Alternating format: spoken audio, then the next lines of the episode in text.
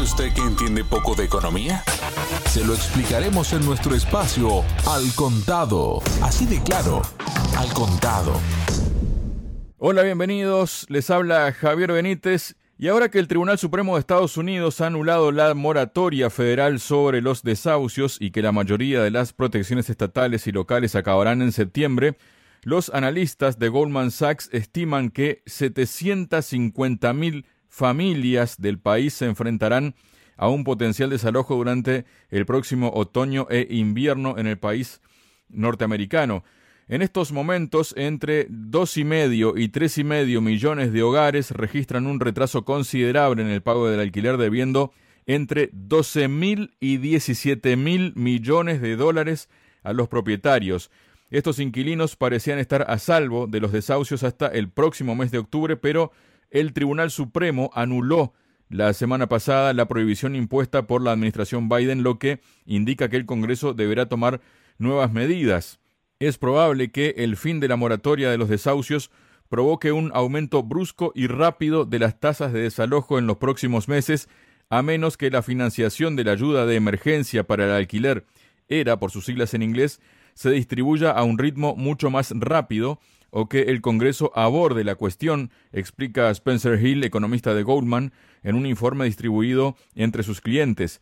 A pesar de los 25 mil millones de dólares distribuidos por el Departamento del Tesoro a los gobiernos estatales y locales, el proceso de entrega de estos fondos a los hogares y a los propietarios ha sido lento. Y aquí están los datos. Solo 350.000 hogares recibieron ayuda en julio y a ese ritmo, Hill considera que entre 1 y 2 millones de hogares seguirán sin ayuda y en riesgo de desahucio cuando las últimas prohibiciones implantadas para hacer frente a la pandemia expiren el próximo 30 de septiembre. Como decíamos, pasando en limpio los datos, hasta 3,5 millones de hogares deben entre 12.000 y 17.000 millones de dólares en alquiler.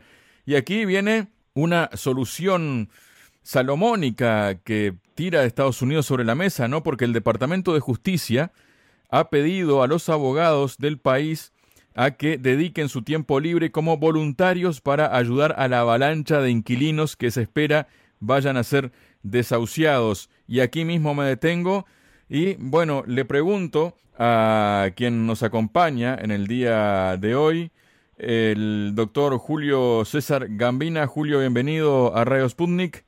¿Qué significa, Julio? que... Javier. Gracias igualmente, Julio. ¿Y qué significa que el departamento esté haciendo este pedido, ¿no? Este ruego a los abogados en todo este contexto que hemos planteado, Julio. Mira, creo que muestra que no todo es lo que lucen los mercados económicos, porque después de todos los datos que diste, los análisis de los especialistas terminan convocando a la voluntad de profesionales para que resuelvan un tema que puede terminar en conflictos sociales inesperados.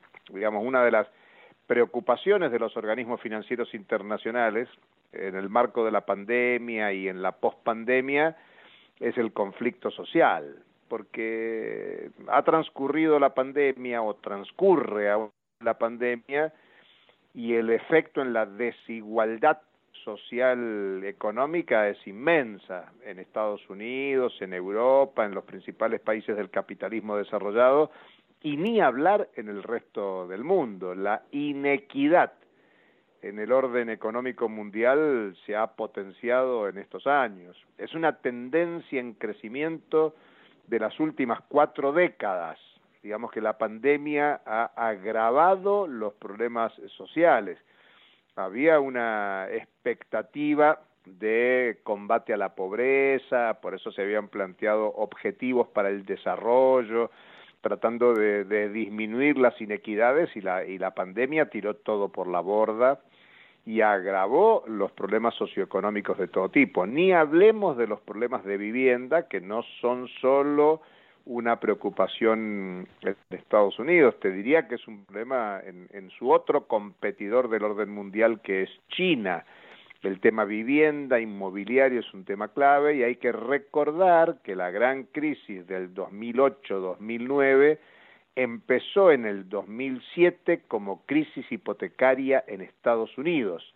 O sea que el tema no es nuevo. Es más, uno tiene que ir para atrás y recordar que la solución, entre comillas, de la crisis estadounidense del 2001 fue la ampliación de créditos, especialmente para la vivienda, por eso eso es lo que explota en el 2007 como crisis de las hipotecas, y lleva una, una gran recesión de la economía mundial en el año 2009.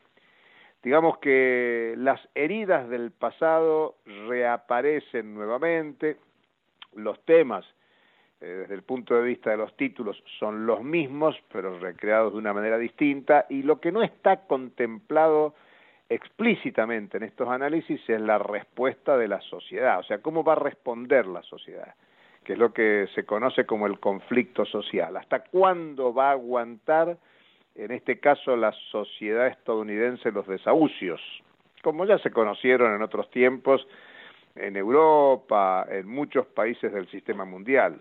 Creo que lo que hay que considerar y analizar es que hay varios agujeros negros en la economía mundial, hay muchos problemas que se ponen de manifiesto, y no en vano la Reserva Federal de Estados Unidos dice, bueno, ya estamos saliendo de la pandemia, pero no estamos resolviendo temas estructurales como es, en primer lugar, el tema del empleo.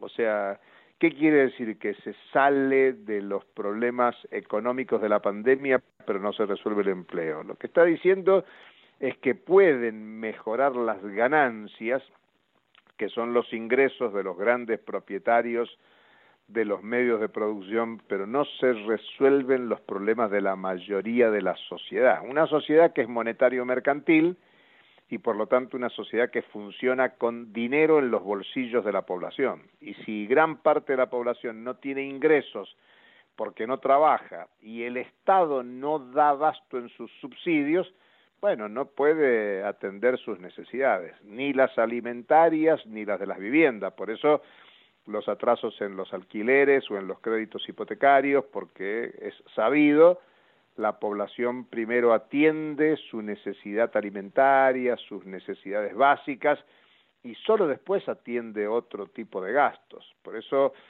eh, lo que estamos viendo es que eh, se tapa un agujero y se destapan muchos otros agujeros. Por eso hay muchos agujeros negros en la economía mundial. Y en la de Estados Unidos está claro, un país que está dando señales de muy limitada capacidad de hacer frente a sus problemas. Tengamos en cuenta que Donald Trump basó su campaña electoral y su gobierno por cuatro años planteando que había que volver a ser fuerte a América, a ser fuerte a Estados Unidos. Es algo que no logró y que claramente se está evidenciando en estas horas en el retiro de tropas de Estados Unidos de Afganistán. Digamos que desde la macroeconomía o desde la cotidianeidad de las necesidades de la población estadounidense se están viendo problemas estructurales muy muy serios, fenómenos a los que no hay respuesta,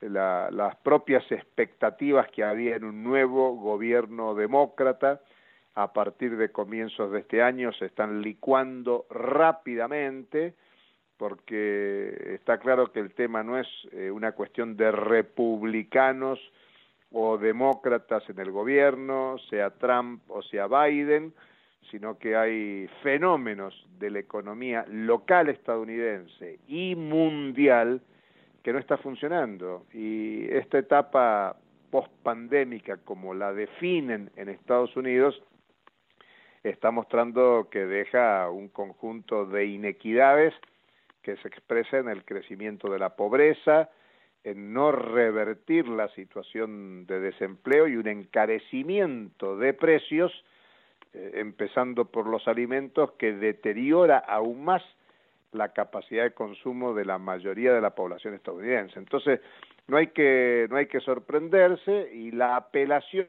termina siendo a que profesionales del derecho puedan intervenir en resolver conflictos jurídicos eh, legales, pero eso no considera y no tiene en cuenta el conflicto político, social, más general de poblaciones insatisfechas porque las, las condiciones de funcionamiento de la economía mundial, especialmente la estadounidense, no resuelve los problemas de la mayoría, sino que privilegia concentradamente la satisfacción por la ganancia como fin último del orden económico contemporáneo. Julio, vamos ahora a cruzar el charco, el Atlántico, para situarnos en Europa a propósito que hablabas de precios, ¿no? Porque este martes se ha producido una nueva sorpresa al alza de la inflación en la zona euro el índice de precios al consumo, el IPC, se ha situado en el 3% anual frente a las previsiones que vaticinaban una tasa de variación eh, de entre el 2,7 y el 2% que tiene como objetivo el Banco Central Europeo. La presión aumenta sobre esta institución y puede generar algún quebradero de cabeza, ¿no? Pero por ahora todo parece suficiente para que el Banco Central cambie su hoja de ruta. Con este dato, el IPC toca máximos no vistos desde noviembre de 2011 hace ya casi 10 años, justo además cuando se acercan elecciones en Alemania, que es justamente uno de los países que peor tolera las desviaciones del alza de los precios. Además, la inflación subyacente o core, no pondera alimentos frescos ni energía, ha pasado del 0,9% de julio al 1,6% actual en el mes de agosto, ¿no?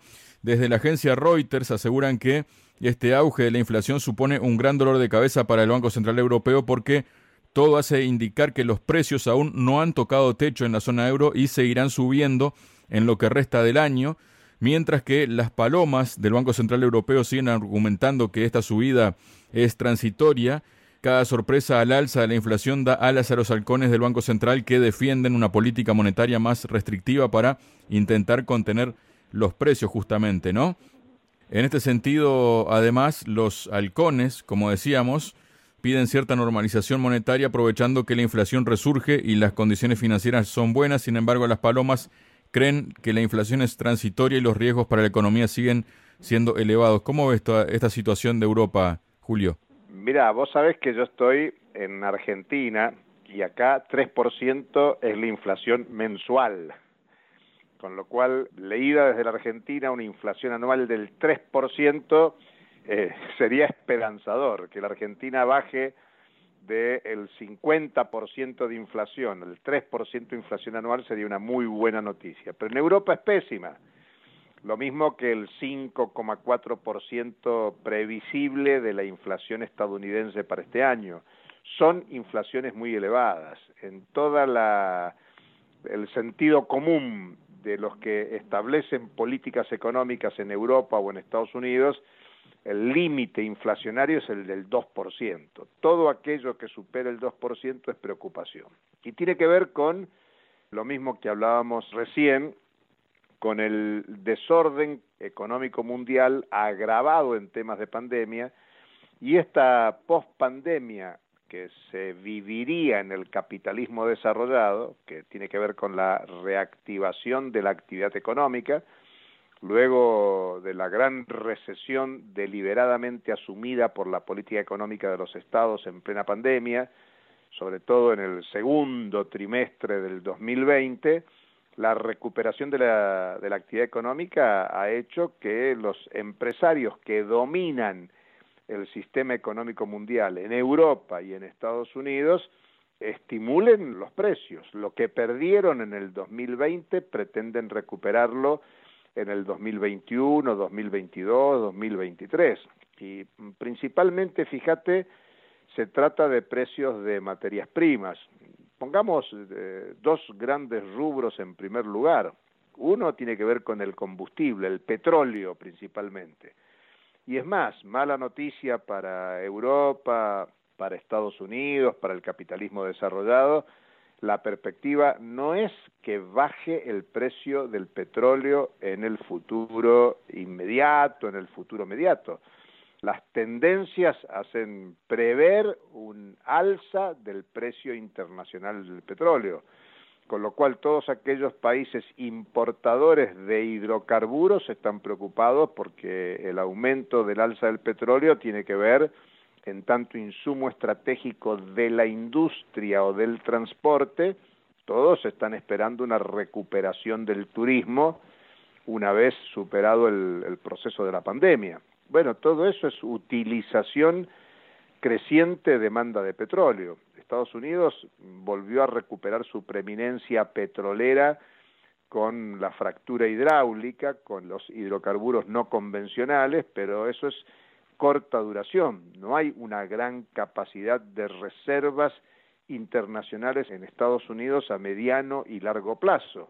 Con lo cual, aunque hoy Estados Unidos es principal productor de petróleo en el sistema mundial, puede ser un país demandante en el, en el mediano plazo. Entonces, la preocupación inflacionaria por la suba de la energía, en primer lugar, pero también por la suba de los alimentos, dos temas, como muchas otras materias primas, que juegan en contra de la desvalorización que sufre la principal moneda del sistema mundial, que es el dólar. Por eso vos señalabas en la presentación el tema de los halcones pidiendo ajuste monetario, pidiendo que eh, se produzca un enfriamiento de la economía. Mirá qué curioso, el 2020 es un año de recesión de la economía mundial, cayó 3,5% la economía mundial, América Latina cayó el 7%, el caso de mi país, la Argentina, cayó el 10% la economía.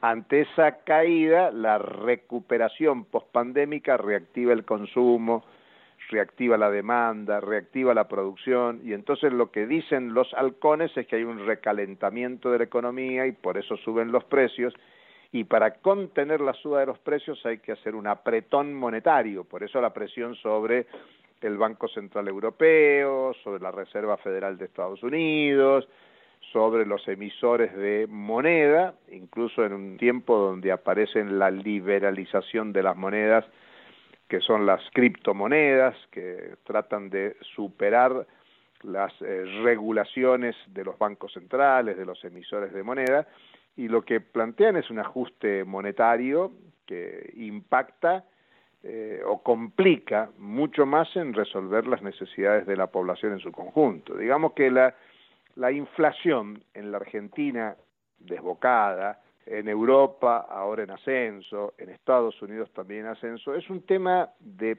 poder, es un tema político de poder. Aumentan los precios los que pueden aumentar los precios.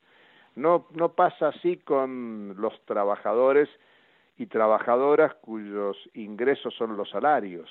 La capacidad de aumentar los ingresos populares, sean salarios, jubilaciones o subsidios, vos dabas datos hace un rato de las familias que reciben subsidios directamente del lado en Estados Unidos, o podés verlo en Europa, este, no alcanza a resolver el impacto regresivo que supone el aumento de precios. Digamos que la recuperación de la economía tiene impacto en precios y agudiza la desigualdad social porque la mayoría de la población que vive de ingresos fijos no tiene capacidad de ingresos para atender el aumento de los precios y por lo tanto la recuperación de la economía se reorienta a la recuperación de la ganancia digamos que en Europa, en Estados Unidos, en cualquier parte del mundo, son muchos menos los que viven de ganancias que los que viven de ingresos fijos.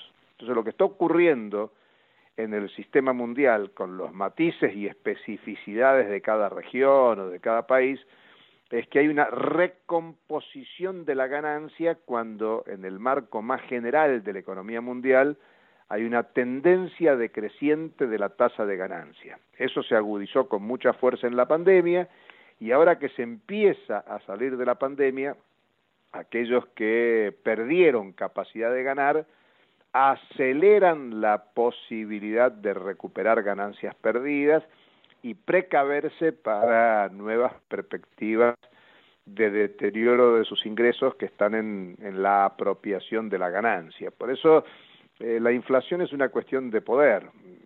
El, monetarismo hegemónico a escala mundial, teóricamente, plantea que la inflación es un problema monetario. Por eso es que los halcones, como vos decís, piden ajustes monetarios, piden restricciones en la emisión de moneda, porque 2020 es un año de una gigantesca emisión de moneda y de deuda de los principales países capitalistas desarrollados para que el impacto de la pandemia no sea muy, muy violento. No es raro que el dato sea el 2011. Pensemos que la, la gran recesión de la economía mundial fue el año 2009. La gran recesión de la economía mundial del 2009 supone pérdidas de ganancias para el poder económico europeo, estadounidense, japonés, mundial. Y por lo tanto la salida, entre comillas, de la crisis del 2007-2009 supuso una reactivación de la economía que está asociada al incremento de los precios para recomponer lo perdido en los años previos. Digamos que la historia se repite cíclicamente porque la lógica del orden capitalista, hegemónico en el sistema mundial contemporáneo, es la ganancia. Y por lo tanto la inflación es una expresión del poder económico en Europa, en Estados Unidos, en Japón, en todo el mundo para recomponer eh, apropiación de tasa de ganancia. El horizonte no es positivo ni en la evolución de alimentos y de energía. Fíjate que vos dijiste la inflación core, el corazón de la inflación es lo que está hoy con preocupación porque las materias primas están en ascenso y en ese sentido la principal es el petróleo. Por eso tanta preocupación que hay en el sistema mundial bajo el título de cambio climático, de problemas eh, eh, ecológicos, ambiental, toda la renovación energética. Hay un discurso para salir de los hidrocarburos e ir a otras fuentes de energías para no ser tan dependientes de la evolución del precio internacional del petróleo. Pero claro, parte del poder económico son las corporaciones transnacionales petroleras que pelean con eh, el manejo de la tecnología, de los mercados, incluso de los mercados a futuro, de la financiarización de la economía mundial para seguir defendiendo sus intereses a favor de la ganancia y en contra de los ingresos populares que, insistamos, la mayoría de la población mundial, de Europa, de Estados Unidos, de cualquier país del mundo, es de ingresos fijos. Y la inflación redistribuye el ingreso generado en cada país a favor de la ganancia y en detrimento de eh, los ingresos populares. Por eso en economías monetario-mercantiles, que es la forma de existencia del capitalismo contemporáneo, eh, la redistribución del ingreso en este tiempo es a favor de las ganancias y por eso hay inflación y un debate teórico que está detrás de estos temas, que es esto que vos eh, planteás en la noticia entre halcones y palomas. Palomas aquellos que confían en que todo se resolverá, que el mercado va a terminar resolviendo los problemas, esos son las palomas y los halcones que quieren un ajuste monetario brutal para seguir deteriorando las condiciones de vida de la población. La gran pregunta es si la población va a terminar aguantando este deterioro en las condiciones de vida o si estallan conflictos sociales. Pensemos eh, yo hablo desde América Latina, por supuesto, el, conflicto social estallado en Chile en los últimos dos años tuvo que ver con incremento de los precios del transporte. Es la llamita que encendió la movilización popular en Chile que termina en una asamblea constituyente en pleno proceso en la actualidad. O en Colombia, donde también la conflictividad social se inició por demandas económicas y cuando uno transita los, los distintos países donde hay conflictividad social, sean los chalecos amarillos en Francia o, o las grandes movilizaciones de América Latina, el tema económico y la desigualdad socioeconómica está detrás de ese fenómeno. No hay que sorprenderse que en Europa, en Estados Unidos, en los principales países del capitalismo desarrollado, el deterioro de la condición de vida económica genera una conflictividad social que provoque cambios en la política, que en el fondo eso es lo que preocupa hoy al sistema mundial. Muchas gracias, Julio. Bueno, bárbaro. Gustazo, Javier, como siempre.